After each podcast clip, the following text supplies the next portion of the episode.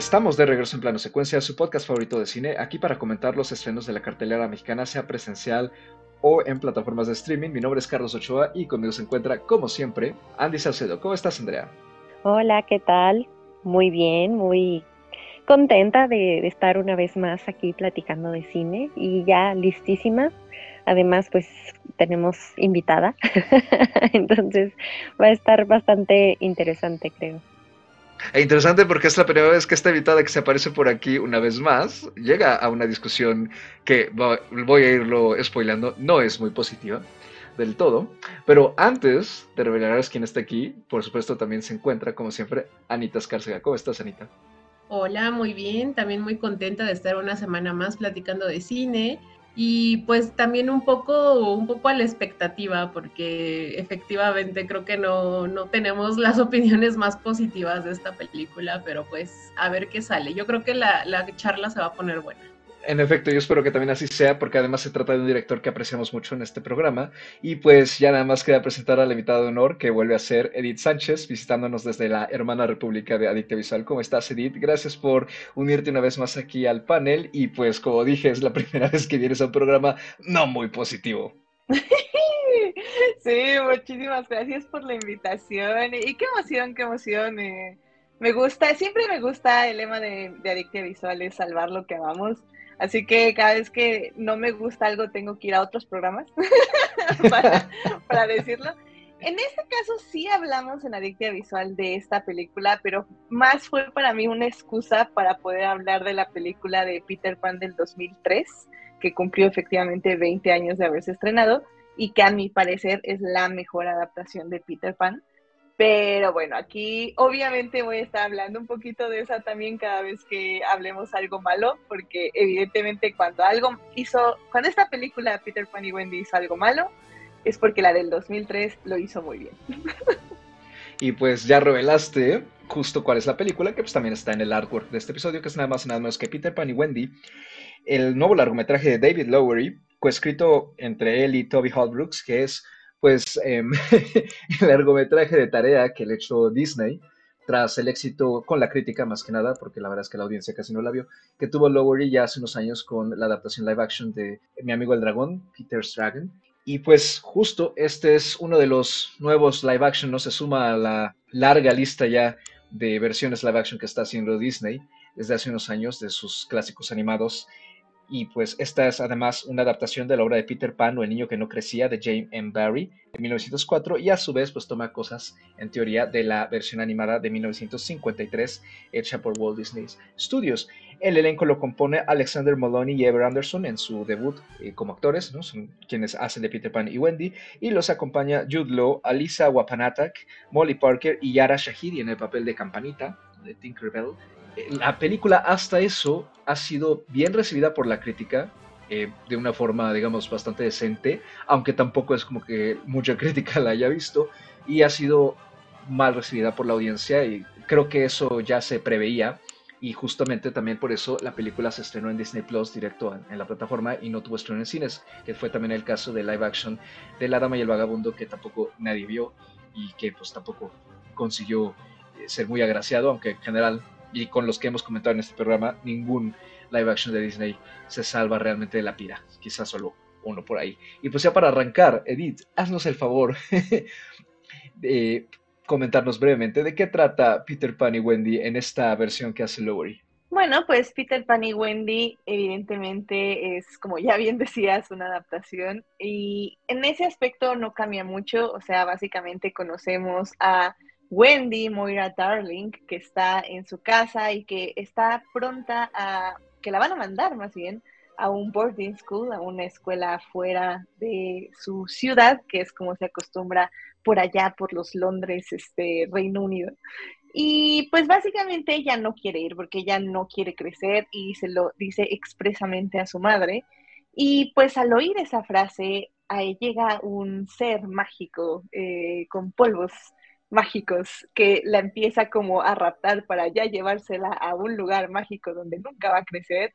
Y pues básicamente sus hermanos se dan cuenta, la agarran, la salvan y descubrimos que esta persona que la quería llevar a este lugar, que es San Neverland, es Peter Pan y que quien les va a ayudar también es su fiel hada, Tinkerbell, que básicamente les va a llevar a esta ciudad donde las niñas nunca crecen. Y sí, porque en esta ciudad, digo, bien, en este mundo, pues ya es un poquito más em, lógico, por decirlo de alguna forma, porque no solo hay niños perdidos, sino también hay niñas perdidas. Y pues ahí también vamos a conocer al gran enemigo de Peter Pan, llamado eh, Capitán Hook.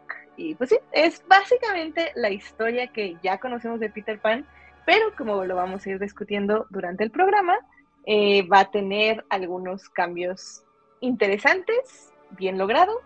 Lo discutiremos ahorita. Y pues ya, para arrancar entonces con esta discusión, justamente, a ver, Anita, ¿a ti qué te pareció la película? Empiezas tú, porque eres la que tiene más pasión al respecto. Ay, no. Híjole, es que, mira, yo quiero empezar, yo quiero empezar esta participación diciendo que a mí nunca me ha gustado la historia de Peter Pan. O sea, yo nunca fui fan de la versión animada, de las versiones eh, que se hicieron en los 2000.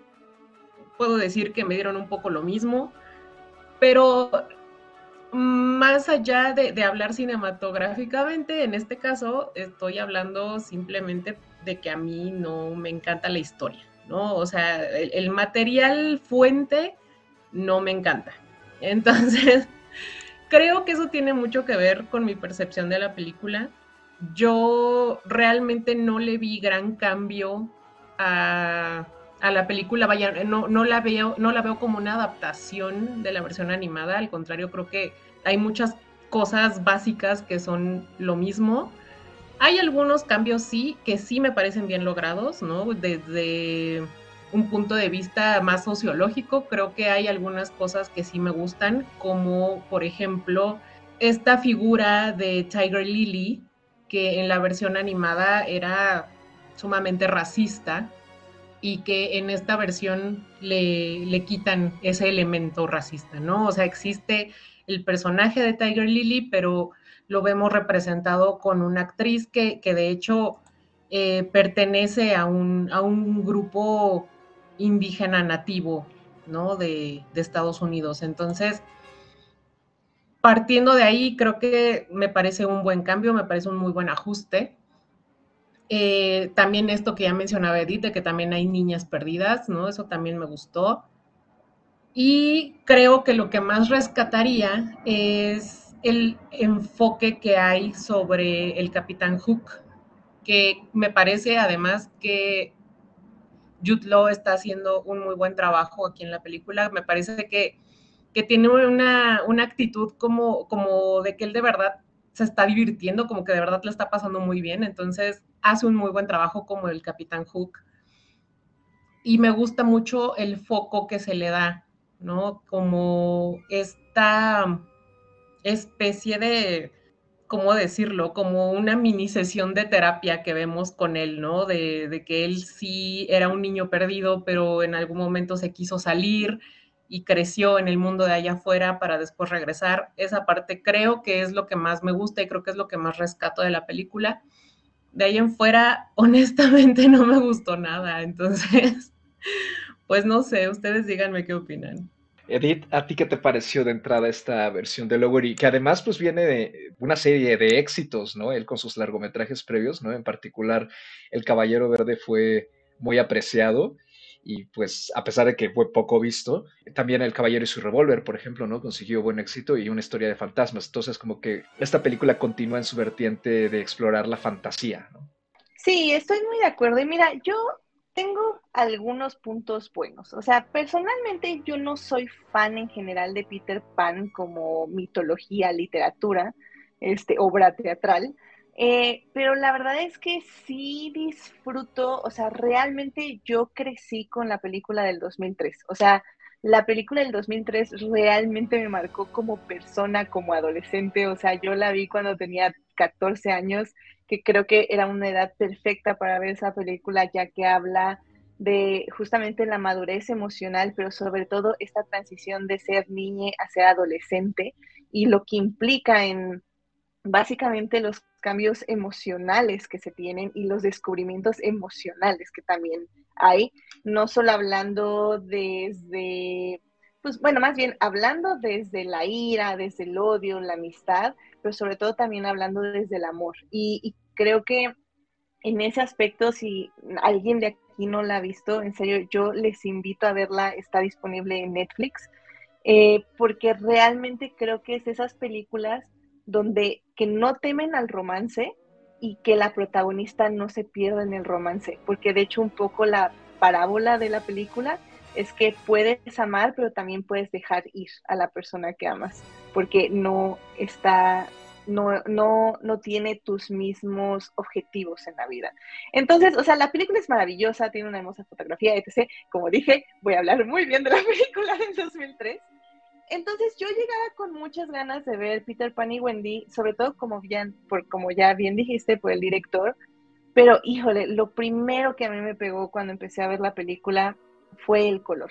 Realmente la fotografía me parece horrible. O sea, yo no sé en qué momento Zack Snyder se infiltró en todas las mentes de los fotógrafos del mundo, bueno, al menos de Estados Unidos, y les dijo, es que sus películas se tienen que ver como lodo, eh, deslavadas y sucias. Y, o sea, en serio, o sea, hasta los polvos de Tinkerbell me parecen de los amarillos más tristes que he visto en mi vida, sinceramente. Entonces, o sea, realmente esa es una cosa que creo que sí me pega en el mundo de la fantasía. Creo que la única secuencia, que es creo hasta la más experimental que me gustó mucho, es cuando hacen la transición de Londres a Neverland. Ahí sí, esa, esa secuencia con los planetas y la fregada me pareció excelente, muy hermosa, pero todo lo demás es horrible, ¿no? Y bueno, eh, como ya bien decía Ana, la historia de Peter Pan en general es, es controvertida y tiene muchas cosas que no han envejecido absolutamente nada bien. Y tiene muchos asuntos que analizar desde el punto de vista psicológico, hasta casi, casi desde el consensual. O sea, es, muy, muy complicado y, de hecho, o sea, lo pueden ver en la del 2003, por ejemplo, eh, este Jason Isaacs interpreta a Hook y interpreta al papá de Wendy, porque así ha sido desde tiempos inmemoriales, donde eh, Hook es como esta revelación para Wendy, que es como un poco entre el despertar sexual, pero como es la admiración al padre, esta onda freudiana que ya sabemos que es bullshit y así, pero, o sea, lo que me refiero es que siempre ha estado eso, ¿no?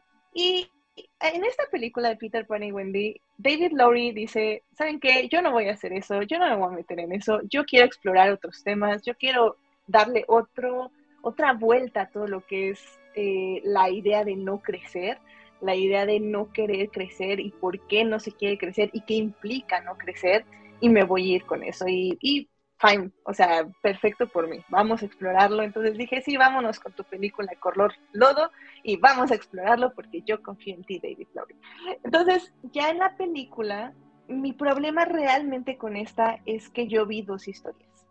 Eh, por un lado, tenemos la historia de Wendy, que efectivamente es la persona que no quiere crecer, pero no quiere crecer desde un punto de vista rebelde, de que no quiere crecer a la manera que sus padres y su, madre y su padre quieren que crezca, ella quiere crecer de otra forma. Va a aprender con sus mentoras, que en este caso es Tiger Lily, y con Tinkerbell, dos amigas, eh, bueno, una mentora y la que se va a convertir en su amiga, va a aprender qué es crecer. Y un poco el tema de la película es qué es crecer bien. Entonces ella en este viaje aparte va a aprender eso, va a aprender cómo ella quiere crecer, en qué términos quiere crecer y cómo va a crecer con la gente de su alrededor, lo cual me parece muy lindo. Por otro lado, tenemos la historia de Peter Pan, que es la historia de un niño egoísta eh, que básicamente no le interesa a nadie, no le interesa nada más que él, más que sus sentimientos y sus emociones y que carga con el dolor de haber perdido a su mejor amigo simplemente por el hecho de que su egoísmo no lo dejó ver más allá de las emociones de ese amigo, ¿no? Y tenemos la historia también de la mano con Hook. Entonces, mi problema realmente con la película es que siento yo que el director quería contar la historia de Peter Pan y Hook, quería enfocarse en esa amistad masculina, en esa rivalidad masculina, en ese lazo masculino, pero como es la historia de Peter Pan y Wendy, tenía que contar la de Wendy. Entonces, por un lado, siento que le hizo daño que la película durara una hora y media, que al final del día yo lo agradecí porque no sabía por dónde iba la película. Em, pero al mismo tiempo, como digo, le hizo daño, porque tuvo que darle demasiado papel, demasiado tiempo de pantalla a Wendy y muy poco tiempo a quien de quien realmente quería hablar.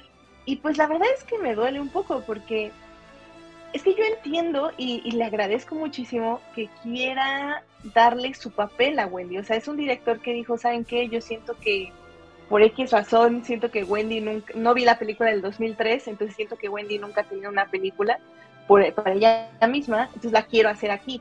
Pero, ¿sabes qué? Si bien hice bien esta historia de Wendy, no es donde está mi corazón. Mi corazón era contarlo de Peter Pan, pero se me acabó el tiempo y ya no tuve tiempo para contarlo de Peter Pan. Entonces, eso es a mí lo que no me gustó de la película, que yo sentí un director dividido, que si bien tenía una muy buena idea de cómo contar ambas historias y de qué quería contar en ambas historias, que hizo el bold move, el movimiento atrevido, de incluso separarlos, porque Peter Pan y Wendy siempre, las historias van entrelazadas, y ahora dijo, no, quiero que Wendy tenga su arco y quiero que Peter Pan tenga su arco, une lejos del otro, ¿no? Y está bien. El problema siento yo es que tal vez yo no quería ver la historia de Wendy contada por él. Yo quería ver la historia de Peter Pan contada por él. Y me encantó la historia de Wendy. No, no, me, no me, estoy quejando en ese aspecto. Me estoy quejando en el aspecto de que siento que el director me la contó a, a regañadientes. Me la contó bien, pero a regañadientes. Y eso fue lo que al final del día me molestó de la película. Andy, ¿tú compartes esta visión con Edith? ¿A ti qué te pareció? Eh, yo comparto eh, la opinión no tan positiva en general de la película. A mí también me parece que es una película hasta cierto punto, para mí, decepcionante por el director, ¿no? Ya creo que lo vamos a seguir mencionando constantemente porque aquí hablamos muy bien del Caballero Verde y del Caballero y su revólver. Es un dolor de ojos ver que un director y que además eh, guionista, ¿no? Que se involucra, pues haya entregado algo eh, de esta calidad. Y no solo por lo que dice Edith, que visualmente deja mucho a deber, que, que es mala visualmente en términos de los colores, en términos de las tomas. O sea, a mí me parece que no aporta absolutamente nada. Y lo habíamos visto en el, eh, en el Caballero Verde que lo había hecho muy bien. O sea, eh, justamente resaltamos incluso planos, eh, tomas, ¿no? Secuencias de, de, pues de, de, la película porque nos habían parecido maravillosas, ¿no? En ese aspecto el trabajo que se estaba haciendo en términos de, de fotografía. Y en este caso, la verdad es que mm, no se nota ni siquiera un esfuerzo porque se vea mejor o, se tenga texturas o se tenga algo que aporte, ¿no? En el sentido de lo que comentaba Edith, ¿no? Lo que se supone que, o, lo que debería de haber querido el director y que no pudo porque tenía que contar dos historias, yo la verdad no lo pensé así porque también yo no soy tan seguidora de Peter Pan. Sí vi las eh, adaptaciones, la animada hace 8000 años y nunca la quise volver a ver. Y la de 2003 la he visto un par de veces, la verdad. No soy muy fan, pero me parecía que era un trabajo bien hecho, ¿no? Y que en este caso había, pues había alma, había algo en la película voy a ser muy clara, a mí los dos Peter Pan, tanto de la de 2003 como la de este, no me han gustado. Uno, su, antecesor, porque me parecía demasiado exagerado hasta cierto punto, pero me funcionaba porque se sentía la energía, ¿no? De los actores, de los personajes, ¿no? Como que a lo mejor no era mi estilo, no me gustaba cómo estaban siendo interpretados porque era para mí demasiado, pero se sentía algo. Y con este Peter Pan, este chico me pareció una muy mala elección para ser Peter Pan. poco expresivo, mal actor. En realidad la mayoría del elenco me pareció igual, o sea, su forma de interpretar a los personajes hicieron que no me importaran los personajes, ¿no? Eh, Jude Law, como dice Anita, me parece que se divirtió, fue el único que, que, transmitía algo al menos. Y creo que ese también es un poco el espíritu de la película. Yo les comentaba eh, hace unos días que la mencionamos por aquí, fuera de micrófonos, que me parecía, y no me gusta usar un término así, pero me parecía muy sosa esta película de Peter Pan y Wendy.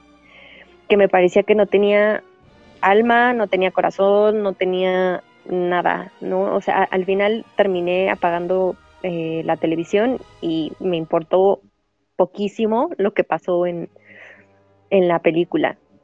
Perdí todo el interés a, la, a los 20 minutos, sobre todo porque sentí que de una u otra forma estaba viendo la misma película que en 2003, ojo, ¿no? Me refiero a los sucesos, ¿no? Como se estaban dando, incluso algunas secuencias prácticamente para mi gusto casi calcas.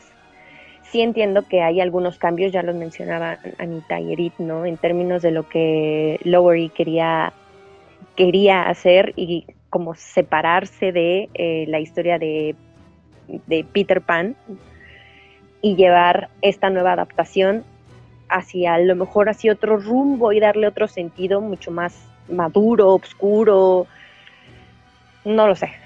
Y sí tiene cosas diferentes, ¿no? Pero aún así, yo los 20 minutos ya estaba, es que no me está importando nada de lo que está pasando en pantalla, ¿no? Y eso mucho tiene que ver con la producción, con el guion y con el trabajo de los actores.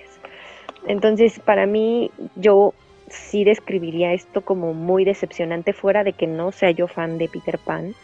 A lo mejor no es una historia que tampoco a mí me encante o, me, agrade del todo. Creo que para este tipo de, director que es Lowery, pudo haber hecho algo muchísimo mejor, algo que de verdad tuviera ese fundamento que hiciera que me interesara la película, que me interesara la historia de Peter Pan porque al final es un tema muy interesante que explorar, ¿no? El tema de, crecer y la pérdida de la inocencia. No sé, ¿no? Por ejemplo, yo, yo a veces me pregunto si sentí el cambio de ser niña a ser ya una preadolescente, ¿no? ¿En qué momento hice esa transición en mi vida, por ejemplo? Me imagino que es el cuestionamiento de muchos, o hay gente que a lo mejor sí tuvo eh, eh, algún análisis al respecto o tuvo un acontecimiento que lo impactó tanto que sabe en qué momento perdió la niñez para alcanzar esa etapa pues que, te acerca a ser ya un adolescente, un casi adulto, ¿no? Entonces, hay temas muy interesantes en, eh, o, hay un tema de trasfondo que me parece puede ser muy interesante y combinado con la fantasía, combinado con, con una dinámica eh, mucho más adecuada, podría haberse explorado de una mejor forma y quizá nos habría interesado mucho más que lo que se entregó, que les digo, para mí, al final sentí que vi casi una calca de, 2003, casi, dije, y no me aportó nada y terminó importándome muy poquito lo que, o, nada lo que pasó en, en pantalla, ¿no? Entonces sí es bastante, bastante decepcionante en ese sentido. Pues yo rescato prácticamente lo mismo que ustedes tres. Eh, a mí también la película me parece sobre todo desangelada. También decepcionante, ¿no? Por lo que han señalado tú, Andy, ¿no? Que somos muy fan de Lowery en este programa y, a mí me ha gustado todo lo que he visto de él prácticamente. Quizá justo lo que menos me ha gustado es Mi amigo el dragón, porque esa es una historia que a mí en particular tampoco me gustaba en su versión original.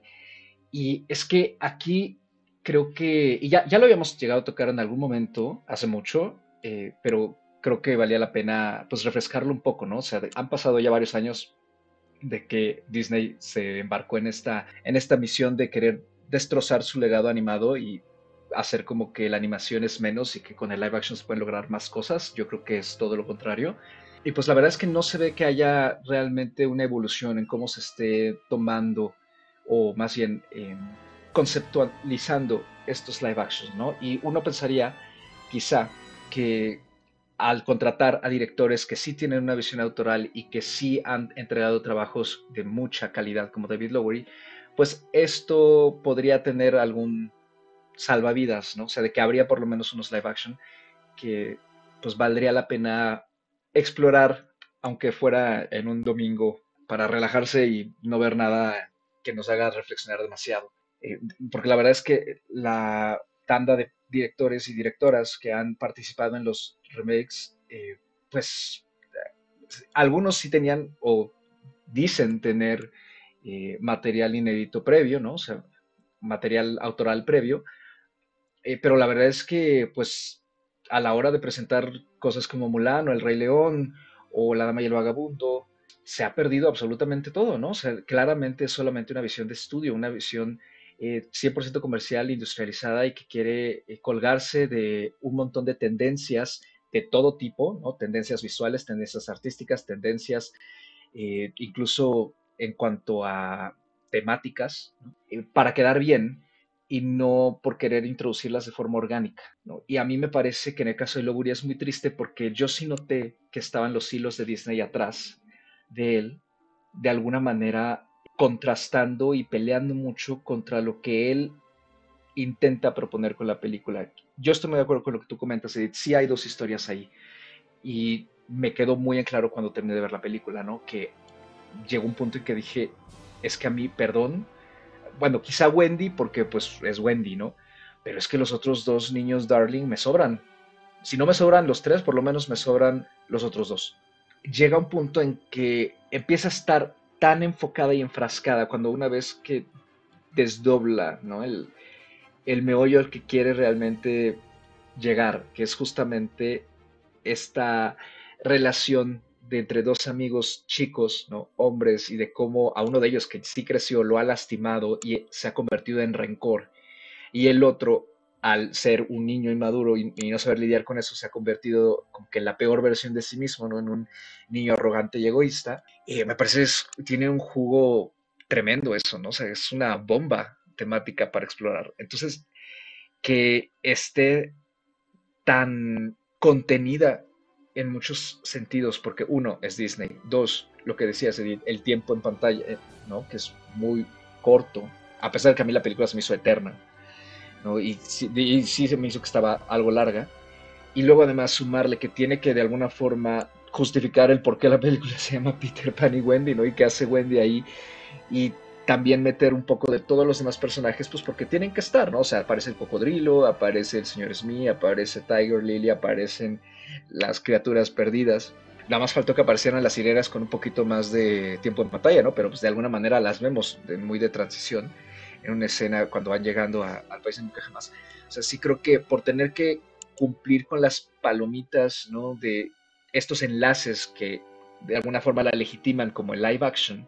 La versión live action del clásico animado, pues sí termina como que desdibujándose mucho su, visión personal, lo que a mí en lo particular sí me está gustando mucho. Sí creo que la película apuntaba hacia un camino más oscuro y los temas están ahí, las escenas están ahí, creo que ahí eh, establece momentos muy buenos, pero aunado a eso, ¿no? De que Disney pues está atrás y que claramente no lo iba a dejar ir más allá, a pesar de que a Loir le costó unos 3, 4 años estar trabajando el guion, porque a él personalmente sí le gusta mucho la historia de Peter Pan y los temas que, que puede sacarse de, eso y se nota, creo yo, un poco en la película. Está también la parte técnica en la que está concuerdo 100%. Eh, o sea, me parece muy fea la película. Y, no solo en ciertas tomas en las que hay muchos efectos especiales, no desde un inicio, o sea, incluso cuando está nada más en la habitación de los Darling, cuando llega Peter ahí, estos acercamientos, esta especie de cámara que no es ojo de pez, pero quiere ser como ojo de pez, y close-ups que hacen que todo se sienta como medio hasta distorsionado. El color, que eh, concuerdo con Edith, es espantoso. ¿no? La cinematografía está muy sucia. No sé qué pasa ahí, pero eh, la película, en lugar de sentirse que vibra con la fantasía del lugar mágico al que nos lleva, se siente apagada, como sin energía, ¿no? Y le va chupando la energía a quienes la estamos viendo, al grado de que pasado los 40 minutos ya es un suplicio, ¿no? continuar con ella. El elenco tampoco ayuda, estoy completamente de acuerdo, eh, creo que está muy disparejo. Me, me, cuesta a mí mucho hablar de malas actuaciones en niños, porque pues sé que no, no tiene, muchos de ellos no tienen práctica, ¿no? A veces es la primera vez que están trabajando. Sé que es difícil, ¿no? darles dirección. Sé que es complicado trabajar con ellos y que no a todos los directores se les da. Hay algunos que sí, ¿no? Como Sean Baker, por ejemplo. Pero sí me parece que, eh, pues más que hablar de una mala actuación, me parece que más bien el, chico no, que, que, interpreta a Peter no tiene ni la dirección suficiente ni quizá las eh, herramientas eh, personales bien desarrolladas para quizá haber agarrado el conflicto emocional que nos presenta este Peter Pan y que más que requerir a un chico que actuara de forma arrogante, requería a alguien que supiera transmitir esa arrogancia sin terminar siendo antipático. Y creo que ese es el gran problema que tiene este Peter Pan. Y es lo por lo que tú decías, ¿no, Andy? Que pues, a mí termina sin importarme, ¿no? Eh, su antipatía hace que, mm, a pesar de que entiendes desde qué punto de vista él está plantado y por qué actúa así, te cuesta muchísimo querer seguirlo y prefieres no verlo en pantalla. Entonces, eh, creo que al final es una conjunción de un montón de decisiones con buenas intenciones, pero tomadas quizá eh, o en mal momento o no con la mejor de las suertes, más bien. Y por eso este trabajo de Lowry se siente pues tan tan sin energía, ¿no? Eh, sí, sí me parece que es eh, decepcionante, eh, me parece que confirma el por qué esta tendencia de, los live action y pues no me termina a mí de cuajar, ¿no? Creo que no, no aporta gran cosa. y lo único que yo rescataría es lo mismo que tú dices, Anita, ¿no? Que es el cómo intenta manejar ciertos temas y consigue insertar ciertas cosas eh, que dices, ah, mira, esto de haber sido explorado mejor habría estado genial. Pero fuera de eso sí me parece que la película está como a medio completar, ¿no? Si no se siente como que quedó hecha a la mitad. Sí, yo concuerdo totalmente con lo que dices. Creo que eh, el problema con las actuaciones infantiles, yo más allá de decir que, que son malos actores o o que actúan feo, lo que sea, creo que yo me quedo con la idea de que no tienen tampoco mucho material de partida, ¿no? No tienen tampoco mucho que hacer con estos personajes, porque la manera en la que están escritos tampoco les da como mucho rango para moverse. Vaya, no, no tenemos el, el tiempo suficiente sobre ellos como individualmente como para lograr explorar un poquito más a sus personajes. Entonces, también creo que en ese sentido es como de, por muy buen actor que hayan sido o no, pues, ¿qué, tanto puedes hacer con ese personaje? ¿no? Me parece que, en efecto, la película, pues, se ve totalmente genérica. A mí me da la impresión como que Lowery hizo esta película como, como con flojera, ¿no? Como que no, no aportó absolutamente nada nuevo. ¿No? O sea, uno se queda pensando esto para qué se hizo. Porque yo creo que cuando uno va a hacer una reinterpretación o un remake o un live action o lo que sea de una película que ya existe y no nada más una vez, sino dos, tres veces, es porque vas a aportar algo, es porque vas a, meterle algo nuevo. Y me parece que no lo hace, ¿no? Y como ya todos lo dijeron, hay un tema muy jugoso ahí, que es pues el trauma de crecer, y la película no lo explora.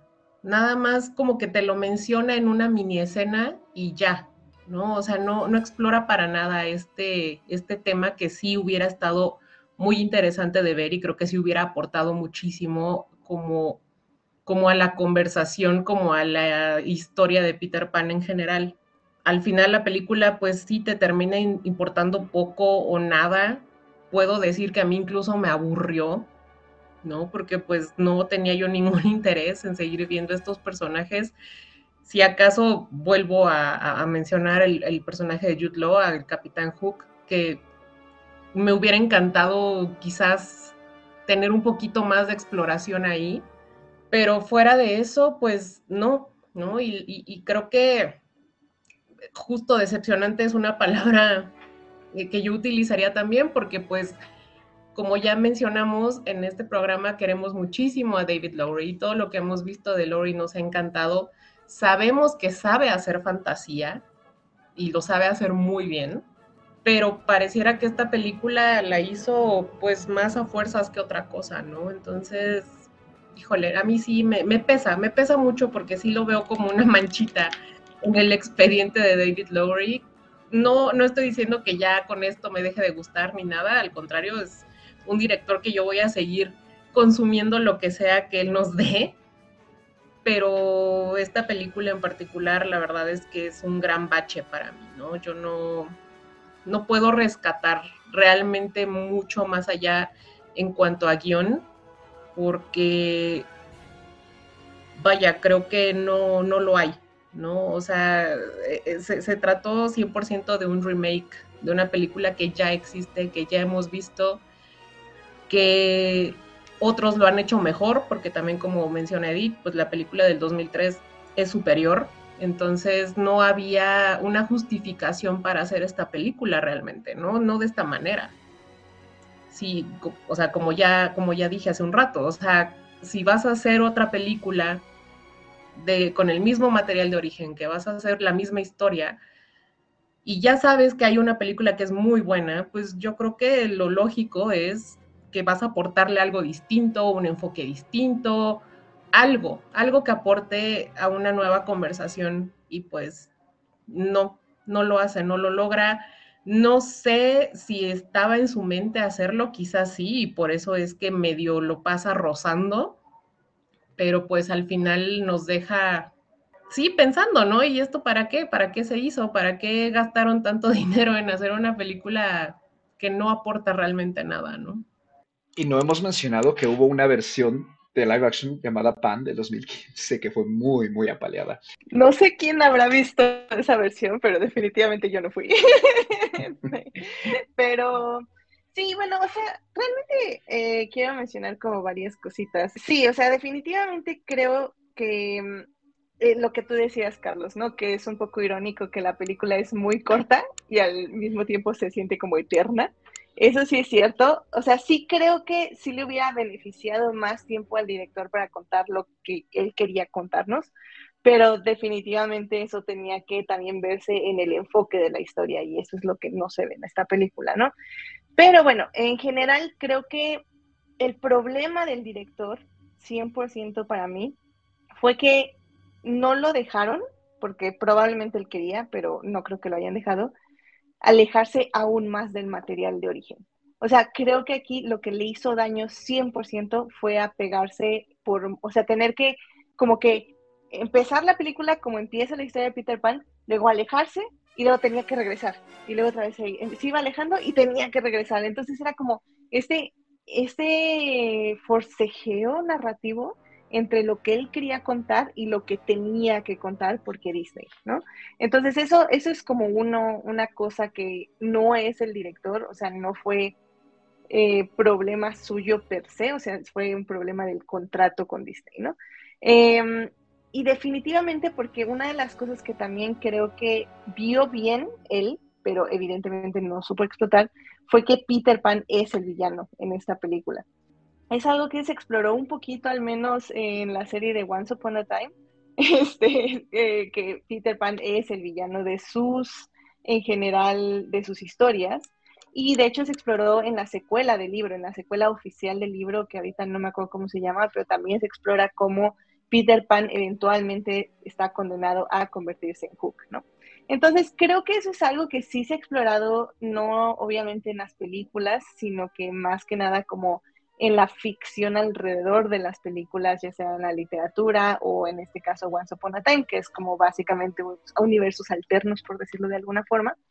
Em, y creo que eh, David Lowry sí sabía que tenía que ir por esa vena y creo que en general lo logra bien con el personaje de Peter, pero como ustedes dicen, o sea, realmente eh, es muy difícil eh, decir que niñas no actúan bien, porque casi siempre va a ser culpa del director. Em, casi nunca va a ser la culpa de estas personitas, porque al final del día, una, están aprendiendo y dos, al menos de que seas un prodigio literal, eh, va a ser muy difícil que no, que estés perfecto, o sea, tienes que aprender a pulir, ¿no? O sea, no sé, me acuerdo para ponerle un ejemplo al público, eh, Harry Potter. Harry Potter sabemos que eran eh, niñas de 11 años, que literalmente era su primera actuación ever.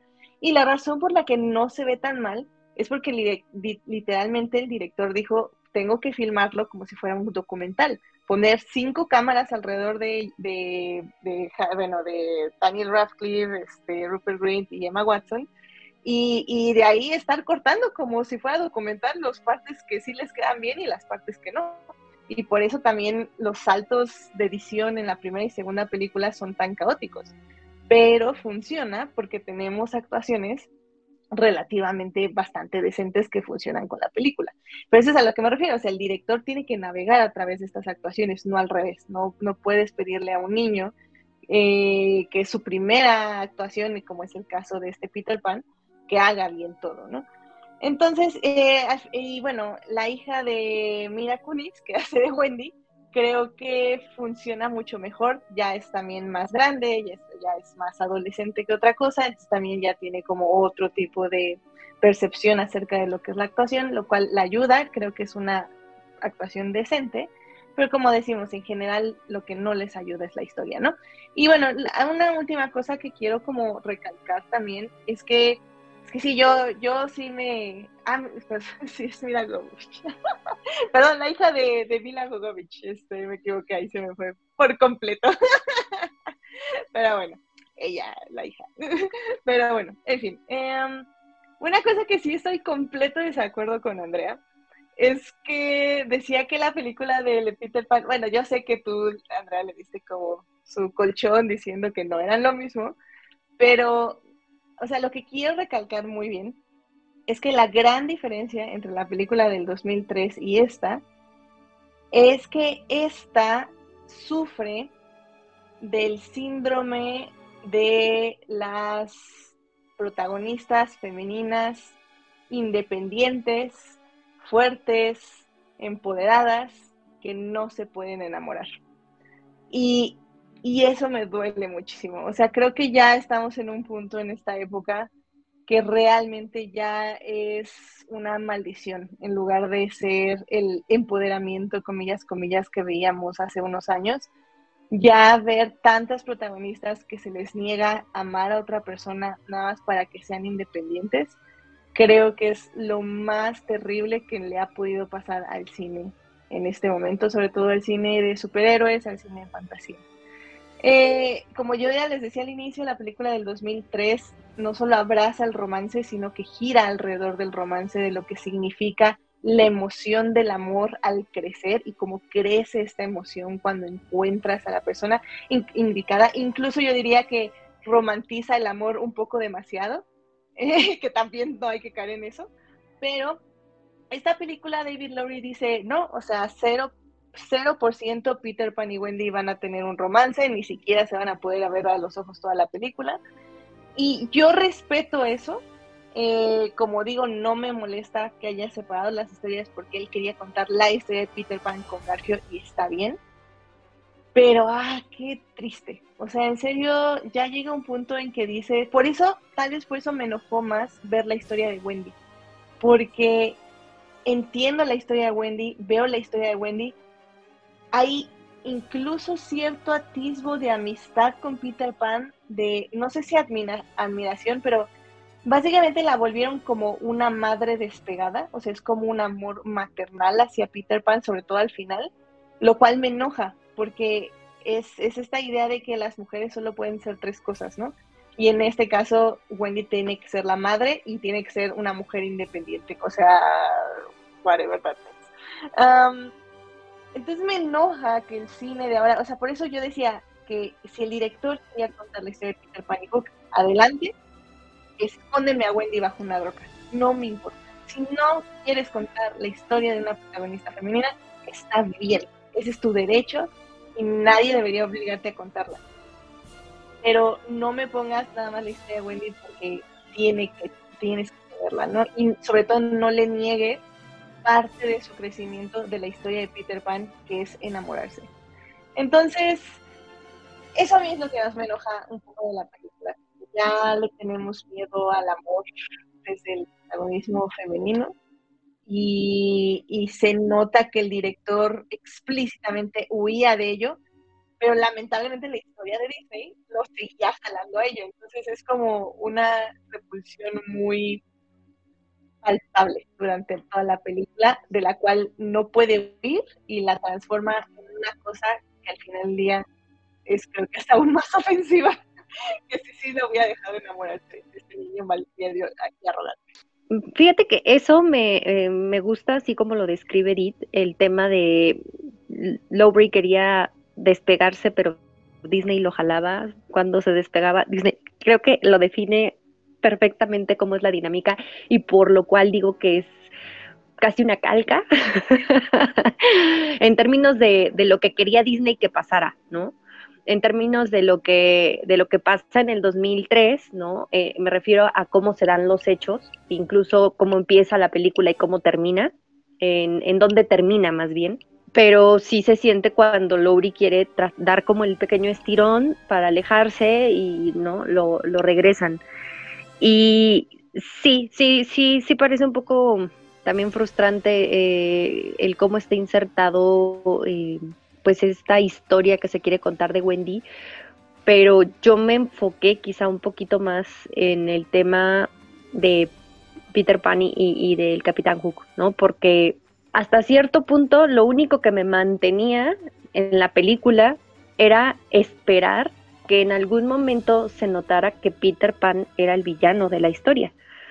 Y apenas si se alcanza a ver, eh, se, maneja o, la gente, ¿no? Tiene como, como villano al Capitán Hook, cuando en realidad eh, es, eh, es Peter Pan quien representa un aspecto, no quiero decir negativo, pero sí muy egoísta ¿no? Eh, eh, de, la parte del, del, crecer, de la parte de asimilar, ¿no? También de ser ya un poco más responsable hasta cierto punto de, las acciones que conllevan pues la vida, ¿no? Y también ser responsable de, de ser una persona que hiere a los demás, de una persona que genera sentimientos negativos y positivos de las otras personas y asumir eso y, tener la capacidad de, disculparse, ¿no?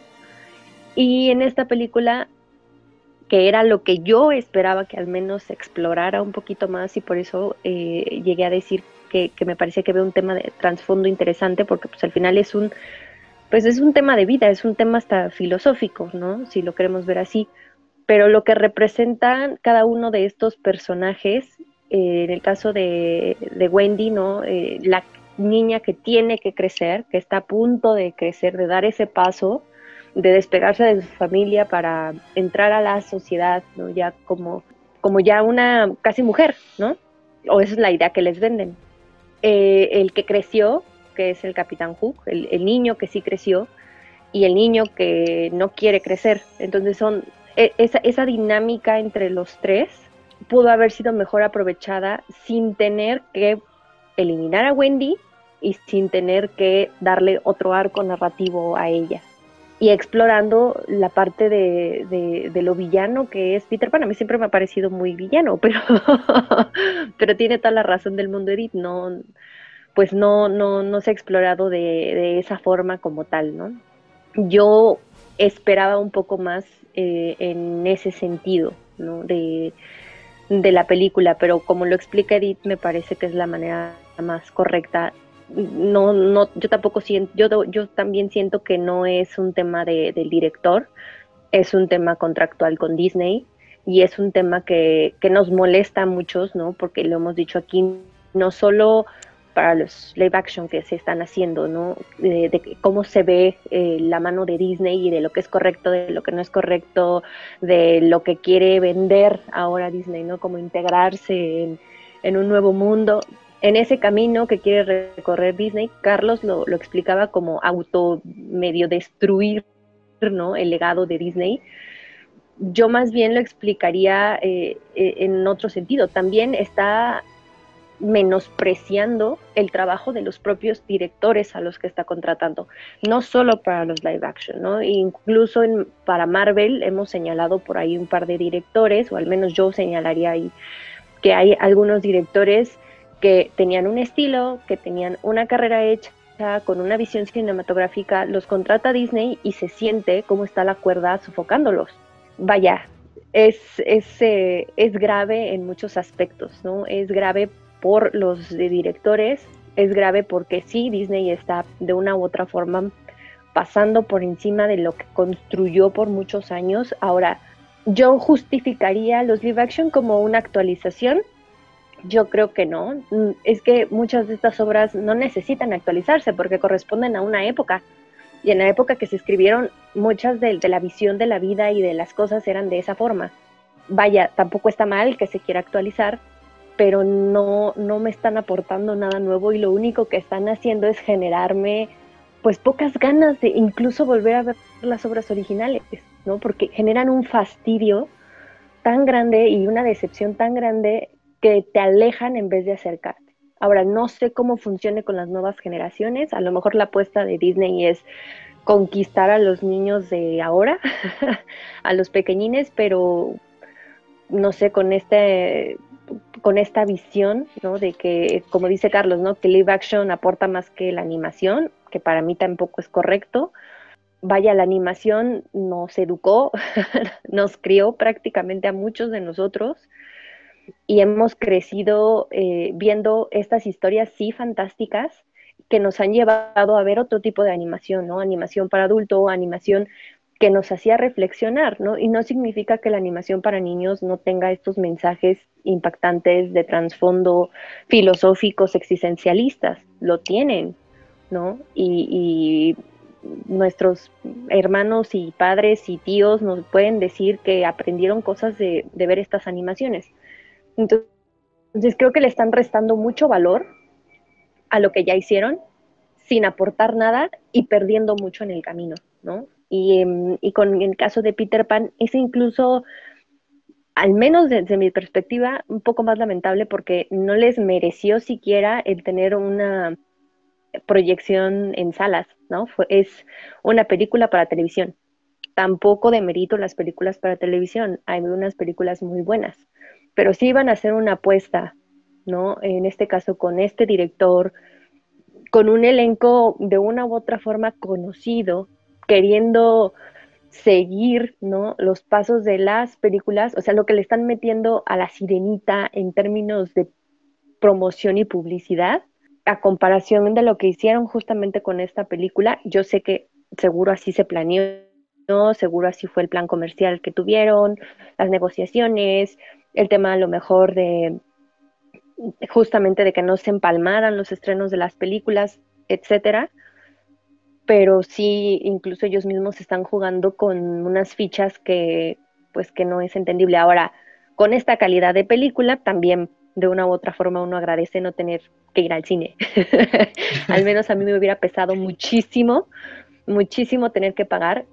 Lo hubiera pagado por, por el director, pero me hubiera pesado muchísimo salir de la sala y saber que le di más dinero a Disney en una proyección de, esta calidad que, en realidad para mí deja mucho que desear.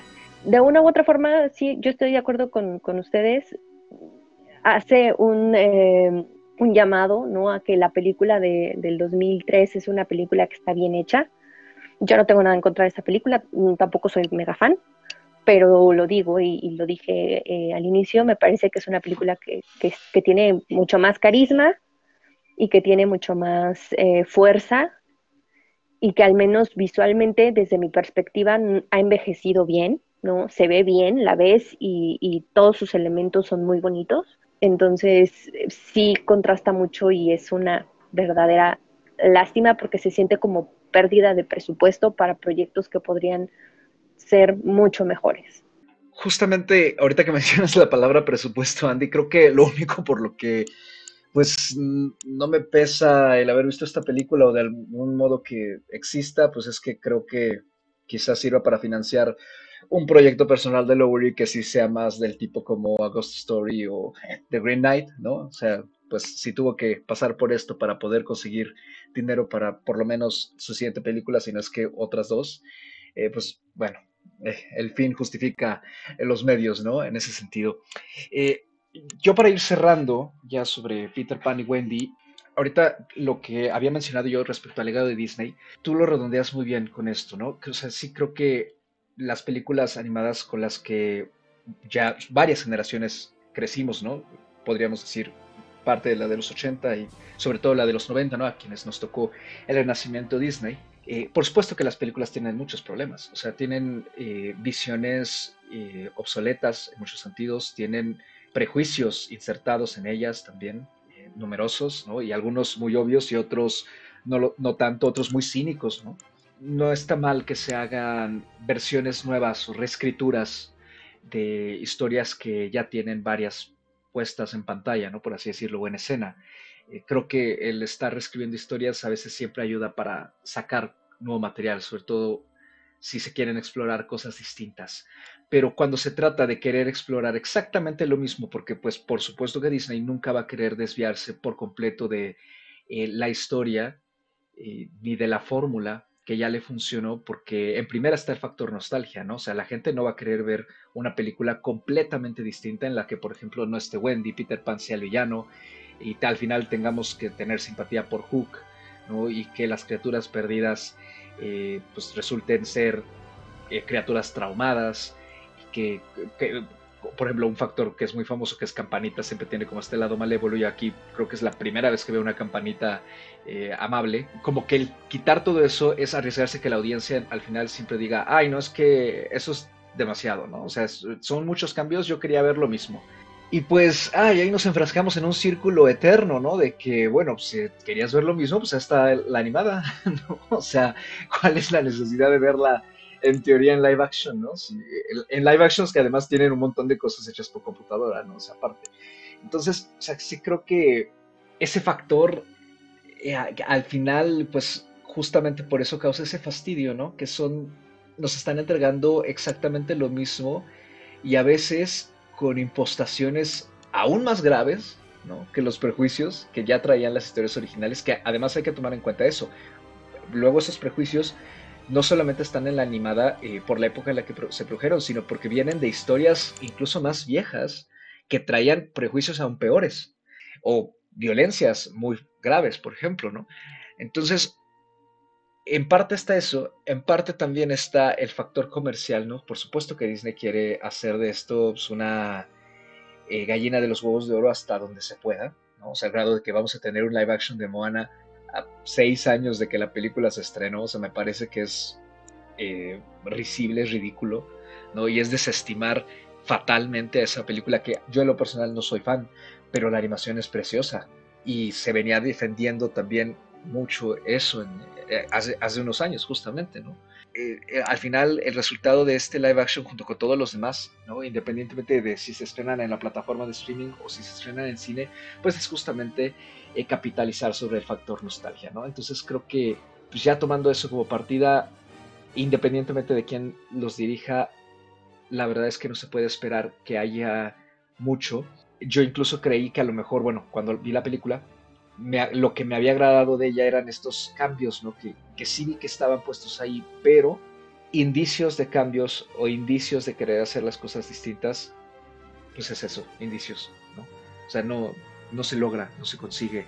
Y querer, en todo caso, en ver en estos live action indicios, me parece que al final es quedarnos con una con un visionado algo condescendiente. Y no querer exigir más, no solo en cómo se están contando estas historias que podrían tener mucho potencial, sino además también, pues en que nos están entregando a tole con el dedo, ¿no? Y respetarnos, creo yo, como audiencia. También creo que, como dice, merecemos un poquito más de, respeto por parte de los estudios y de que pues no nos, quieran simplemente sacar el dinero, porque la verdad es que el cine, digo, si aquí en México está caro, en, hay países en los que está el triple o cinco veces más caro, Entonces también capitalizar sobre eso y querer nada más ir hacia allá me parece que es sumamente insultante, ¿no? Cuando se trata de este tipo de, productos. Digo, en el caso de Lowery, eh, quiero creer que por lo que él ha explicado, o sea, la película de alguna forma sí tiene un valor personal para él, se tardó tiempo en conceptualizarla y pues al final el hecho de que haya sido delegada a Disney Plus pues da también a entender que Disney no le tenía para nada fe comercial a este proyecto. Dudo que le hubiera ido bien en cartelera, la verdad. O sea, en ese sentido creo que es una decisión empresarial eh, justificable.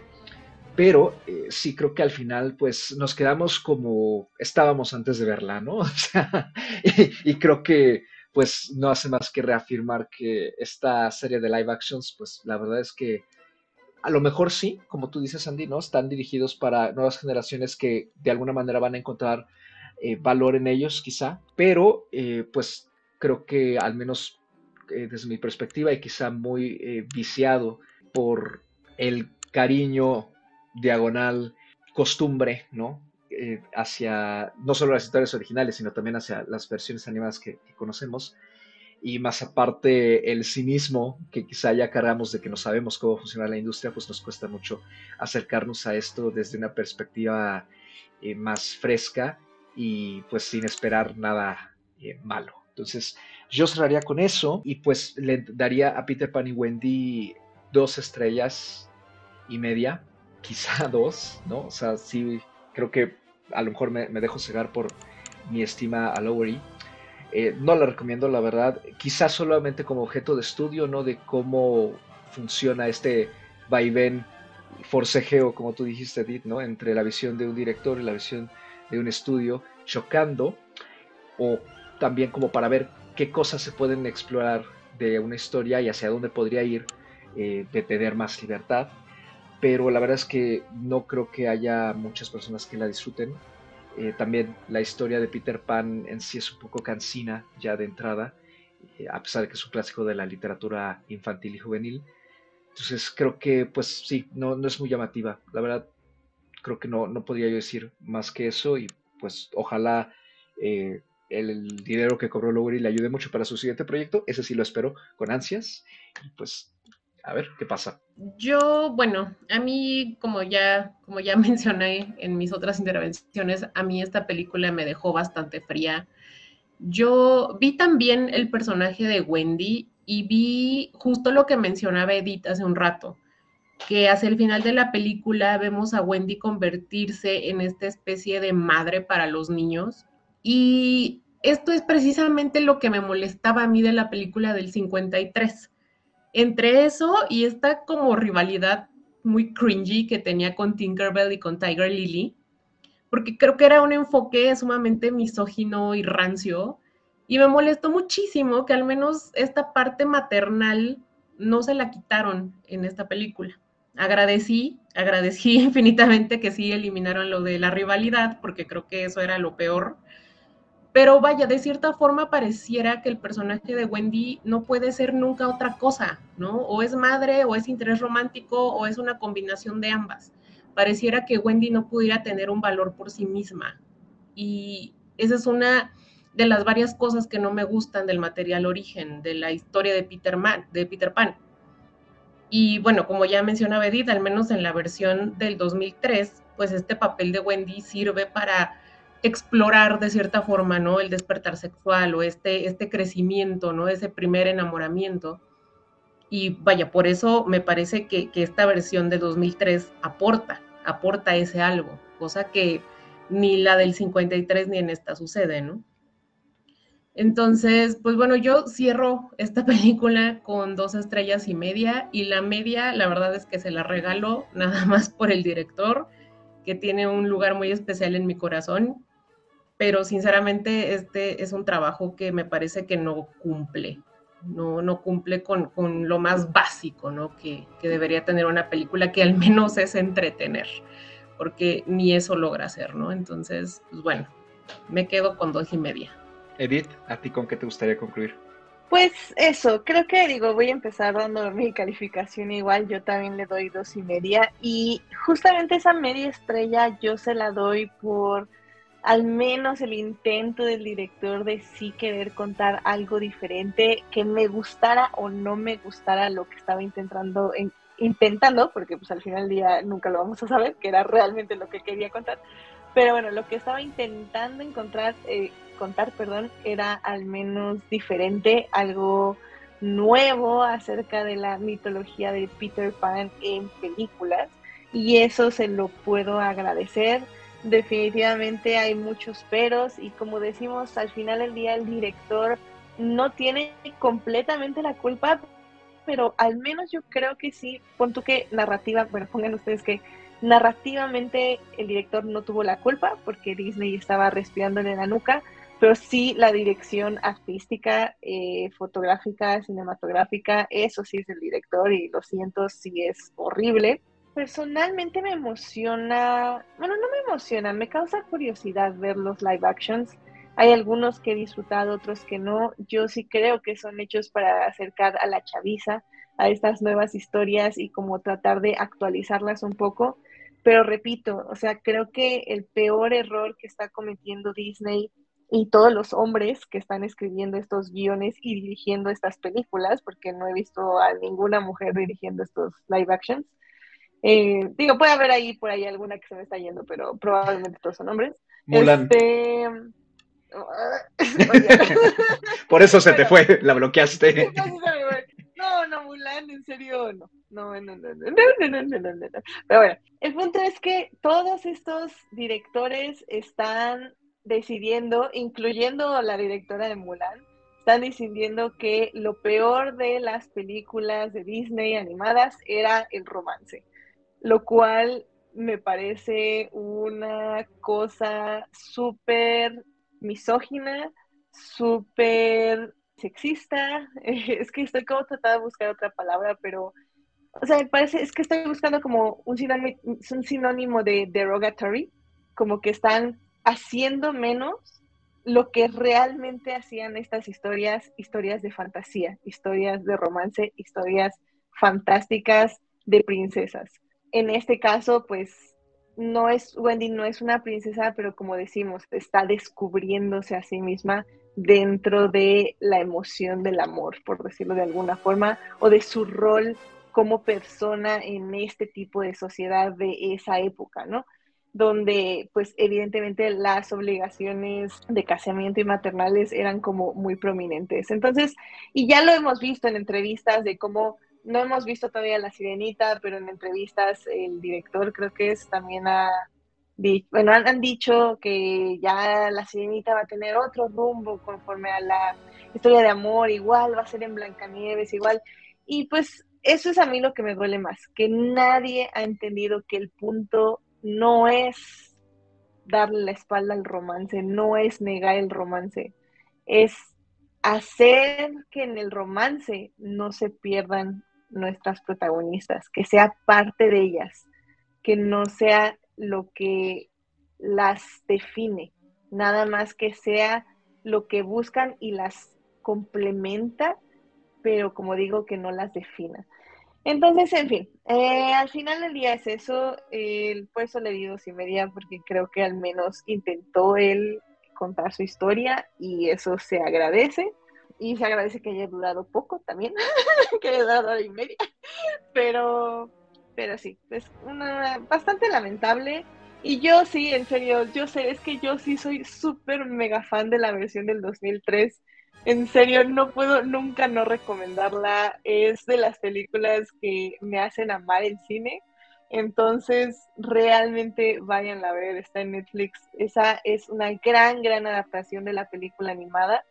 Y, como digo, ahí es un director que realmente entendió cuál es el, crecimiento de su protagonista y cómo hacerla una mujer independiente, una chica independiente, una adolescente independiente que está descubriendo su despertar sexual y amoroso.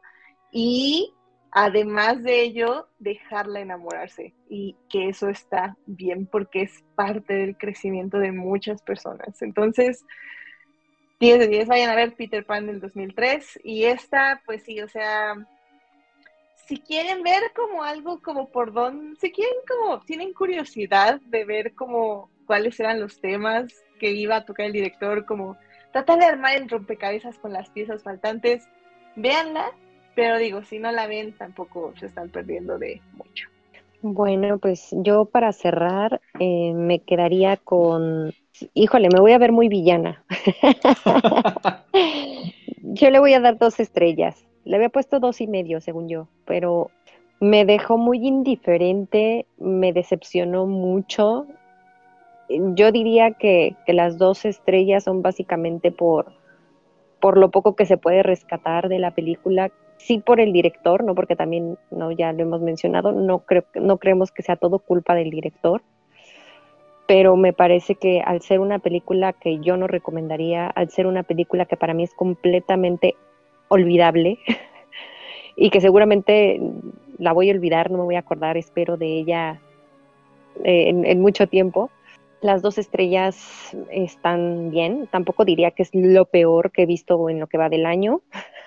hay, cosas mucho más feas y mal hechas. Como dice Anita, tampoco me voy a desligar de lo que hace Lowry.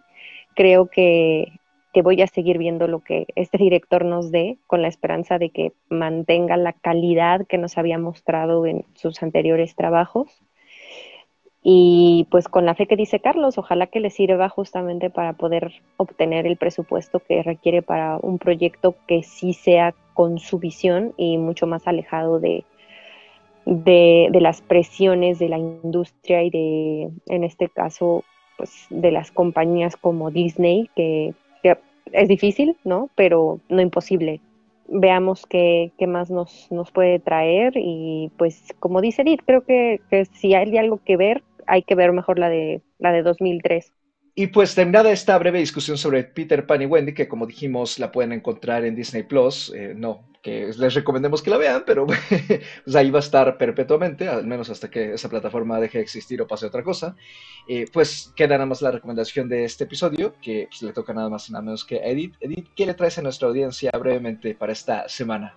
Nada más voy a agregar o, que Disney Plus decida eh, quitar la película de su plataforma para eh, deducir impuestos, pero bueno, en fin. Ay, lo que le pasó a mi querido Willow, pero en fin. Pero bueno, yo les vengo a eh, recomendar una película que realmente me sorprendió mucho. Eh, yo no esperaba nada, la vi porque sale uno de mis queridos actores llamado Nicholas Holt, que amo por The Great y por otros papeles menores que ha salido en otras películas. Eh, sale también Aquafina, que es una actriz que extrañamente, eh, como que siempre pienso que me va a hartar, pero realmente siempre aprecio mucho su actuación, lo cual es un poco raro. Y también sale Nicolas Cage, que extrañamente funciona muy, muy bien en su papel. Y bueno, pues hablo nada más y nada menos de Renfield. Renfield es una película donde básicamente vamos a ver la relación de Drácula, sí, ese Drácula, el vampiro de miles de milenios que vivía, creo que en Transilvania, no sé. Em, eh, básicamente como Drácula ha tenido esta eh, relación de amo y este señor y Renfield básicamente ha sido su, sirviente por muchos, muchos siglos. Y pues bueno, eh, la película habla más que nada, y creo que esa es la de las razones por las que me gustó tanto, porque habla sobre relaciones tóxicas y codependientes, y creo que es la explora de una manera muy, muy, muy buena. De hecho, incluso dentro de la misma película hay varias sesiones de terapia con el personaje de Renfield, que bueno, es interpretado por Nicholas Holt, que es el protagonista, eh, donde pues sí, él, él, de hecho es muy cómico porque él describe así como, no, es que él, eh, mi amo quiere que le traiga cuerpos para que se los coma y el psicoanalista es como, sí, sí, sí, esas metáforas funcionan muy bien, pero, pero bueno, es que realmente es como si quisiera beberme la sangre y beber la sangre de toda la gente alrededor. Sí, sí, yo también tenía una exnovia así, ya, o sea, es muy, muy gracioso. Y, y al final del día creo que es muy interesante cómo el director se aproxima a este tipo de metáfora y la explota al máximo y la verdad es que lo hace una película no solo súper divertida, sino incluso hasta muy positiva en el aspecto de que sales con este boost de que tienes que creer en ti, ser una gran persona, tener este autoestima, eh, básicamente encontrar, tener autoestima y alejar a las personas tóxicas de tu vida. Entonces, 10 de 10 me encantó. Si no les gusta mucho el gore, o sea, ver como mucha sangre o personas, cómo les cortan brazos, piernas, etc. Ahí sí creo que tal vez sí les tendría que dar como este trigger warning, esta advertencia, porque la película sí, eh, sí codea mucho con el, con el género del gore, sí hay bastante sangre y como digo, sí hay bastantes desmembramientos, pero la verdad es que suceden como en la vena cómica, entonces si no les molesta en ese aspecto, creo que la van a disfrutar amplia, ampliamente. La verdad es que a mí me sorprendió muchísimo. Es una, una película que pueden ver ahorita en algunos cines todavía, pero eh, ya en muy poco tiempo también va a estar en Prime Video. Entonces, pues no sé, vayan a ver Renfield, diviértanse mucho, tomen todos los mensajes positivos, saquen a las personas negativas de su vida y pues váyanse a divertir con esta gran, gran reimaginación de Drácula y su relación con su sirviente y pues Renfield, que se va a tener que deshacer de esa relación tóxica qué bueno que se va a subir a Prime porque sí llama la atención, pero ay, es que también como es de esos estrenos pequeños, luego no tiene como muy muy buenos horarios, o al menos no los, no en los cines que yo suelo frecuentar, pero pues qué bueno, qué bueno que va a llegar a Prime. Pues muchas gracias por la recomendación, Edith, y pues además como siempre, muchísimas gracias por habernos dado un poquito de tu tiempo para estar aquí en Plano Secuencia, sabes que este es tu espacio, y pues cuéntanos nada más para decir dónde te pueden encontrar para quien no te ha escuchado antes y te descubra con este programa. No, muchísimas gracias por esta invitación. Y pues bueno, a mí me pueden encontrar en Adictia Visual, eh, donde básicamente es un podcast donde también hablamos de series y películas sobre todo también nos gusta revisar como varios aniversarios de películas que cumplen años de múltiples de cinco. Esa es como mi única regla. y de hecho, recientemente eh, reseñamos, por ejemplo, Jurassic Park, que cumplió 30 años y pues básicamente analizados porque es un clásico de clásicos. Así que pues busquen en YouTube y en todas las plataformas descargables Adictia Visual y pues también me pueden seguir en Twitter en HTIDEA, donde hablo de Hannibal, Reylo y Lewis Hamilton, ocho veces campeón del mundo de la Fórmula 1. Así que, pues ahí, en cualquiera de estos lugares, me encuentran. Perfecto. Y pues acá, Anita, ¿dónde te pueden encontrar nuestros escuchas? A mí me pueden encontrar ya sea en Twitter o en Instagram como arroba animalceluloide. Ya saben que yo no tengo nada más que hacer. Entonces ahí me encuentran siempre. Y también me pueden encontrar en Letterboxd como Ana Escárcega. Y esto, bueno, para que puedan checar mi visionado en tiempo real. Andy. A mí me pueden encontrar en Twitter o Instagram como arroba Andrea Padme. Y pues ahí siempre compartiendo información y contenido diverso, no propio, casi siempre retuiteo lo de los demás, pero siempre información eh, de cine, de deportes, ¿no? de, en general de, de la vida y pues siempre sus comentarios son bien recibidos. En el caso de Letterbox me encuentran como Padme con Y al final y pues igual, ¿no? Si, si quieren seguir un poquito el listado de, de lo que estoy viendo en el transcurso del año, de, sobre todo de lo bueno, casi, casi no hago listados de lo malo, pero ahí me encuentran también en Letterboxd. Y a mí me pueden encontrar en Letterboxd y en Twitter como arroba mrcarlos8 en dígito y minúscula, lo mismo, cosas sobre cine, música, eh, libros, eh, la vida y demás. Y los comentarios y respuestas son bienvenidos o bloqueados según sea el caso. Y pues este programa, como el resto, lo pueden encontrar en su plataforma de podcasting preferida.